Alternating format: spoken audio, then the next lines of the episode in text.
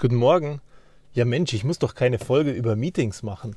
Hm, naja, irgendwie scheinbar doch.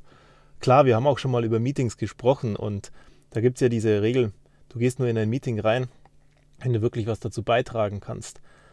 In Meetings soll was weitergehen, es sollen die Personen da sein, die wirklich nötig sind und jeder muss von vornherein wissen, was er beitragen kann. Weil wenn nicht klar ist, um was es geht, dann sind vielleicht die falschen Personen dabei und die sitzen da drin nur Zeit ab. Und es wäre auch cool, wenn jeder eine Wortmeldung hätte.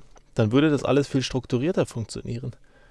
Also, eine Agenda drinnen haben oder zumindest mal kurz per Mail mitteilen vorher, wenn der Termin kommt, was in dem Termin nötig ist oder was du da klären möchtest, wäre doch nur fair. Oder zumindest davor in der Einleitung. Aber scheinbar brauchen wir noch ein paar mehr Impulse dazu. Weil irgendwie kommen immer wieder mal Termine vor, wo ich mich einfach nur frage, mein Gott, was ist denn da schiefgelaufen? Zum Beispiel diese tollen Termine, wo du nach einem Termin einen zweiten Termin brauchst, weil die falschen Personen am Tisch saßen und du Sachen nicht klären konntest oder die nicht Sachen klären konnten. Und wie ist es dann bei dir? Was ist deine Selbstverständlichkeit? Meine Selbstverständlichkeit ist, wenn ich etwas nicht klären kann, dann hole ich den Experten dazu, der das klären kann und kläre das im Hintergrund. Oder wenn ich einen weiteren Termin mit allen machen möchte und muss, dann hole ich den Experten dazu und briefe den vorher. Ich gebe ihm die Informationen, über das wir gesprochen haben, wo ich nicht weiter konnte und frage ihn, wie wir das klären können, bevor der Termin beginnt, weil ich die Erwartungshaltung habe an mich und an alle anderen, dass Zeit effizient genutzt wird. Das heißt für mich, wenn wir in einen Termin reinkommen, dann arbeiten wir dort weiter, wo wir aufgehört haben und nicht weiter kamen, anstatt dass wir ganz nochmal bei Pontius und Pilatus anfangen.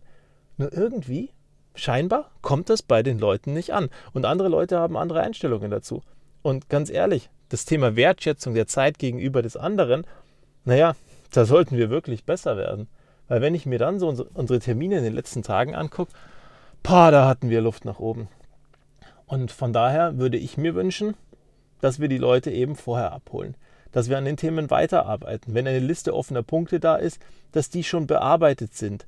Dass da der aktuelle Status drinnen ist und wir die Sachen dann durchgehen.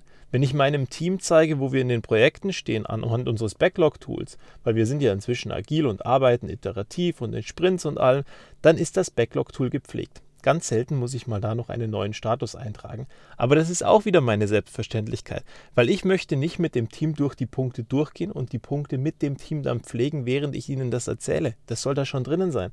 Weil meine Erwartungshaltung ist ja auch, dass dieses Tool dazu da ist, dass das Team jederzeit reingucken kann und sieht, wo wir sind, welchen Stand wir haben, was da aktuell passiert, anstatt zu sagen, naja, da ist ja nächste Woche wieder dieser eine Termin, da stimmen wir uns wieder ab und dann pflegt er das entsprechend. Ja, dann ist doch das Tool überflüssig. Dann können wir doch einfach nur das Gespräch machen und den ganzen Toolscheiß weglassen.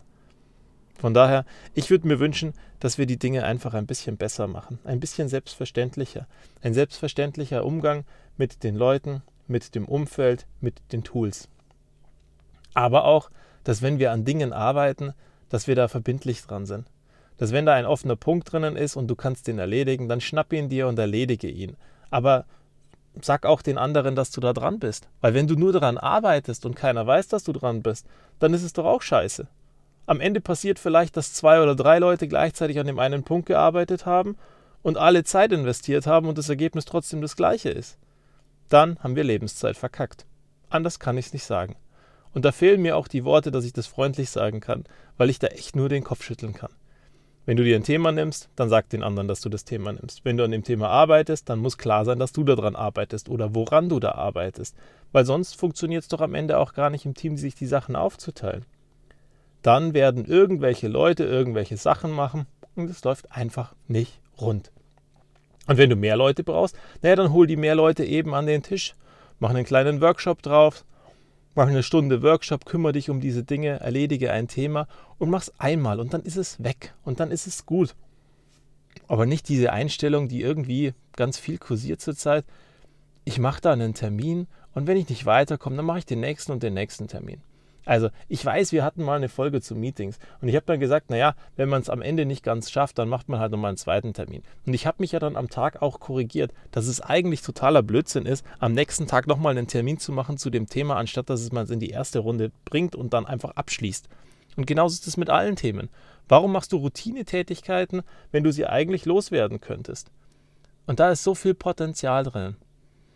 Und wenn wir an großen Sachen arbeiten und irgendwo da ein Projekt ist, wo wir ganz klare K.O.-Kriterien drinnen haben, dann bitte kommunizieren wir das auch.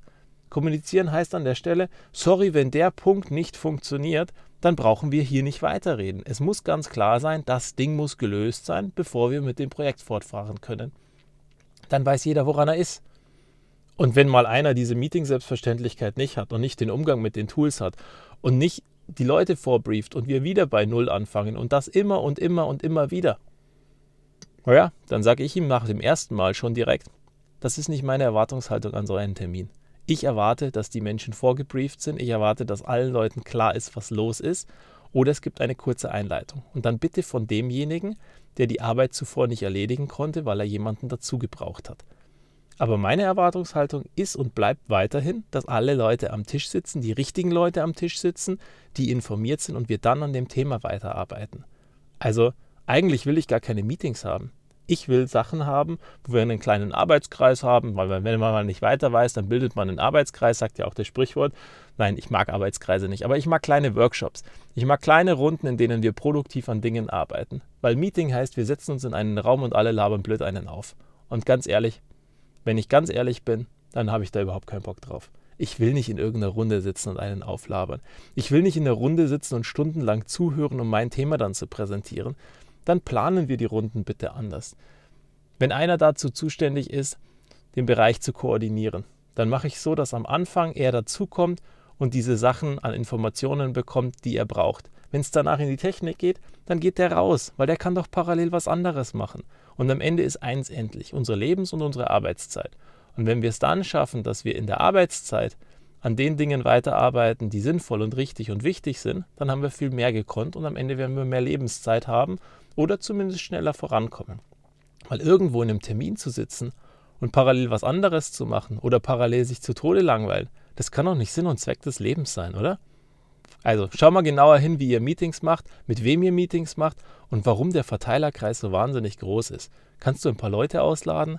Müssen ein paar Leute wirklich am Tisch sein? Können die vielleicht nach einer halben Stunde gehen? Und wenn wir da ganz kritisch reinschauen, dann glaube ich, dass wir besser werden im Umgang mit Meetings, im Umgang mit Arbeitspunkten, im Umgang mit offenen Punktelisten und unterm Strich helfen wir allen. Also, kritisch sein, anpacken und in eine Selbstverständlichkeit reinschauen, dass wir Sachen voranbringen. Dann kann es auch gut ins Wochenende starten. Und in diesem Sinne, halte durch, es ist schon wieder in greifbarer Nähe. Bis zum nächsten Mal.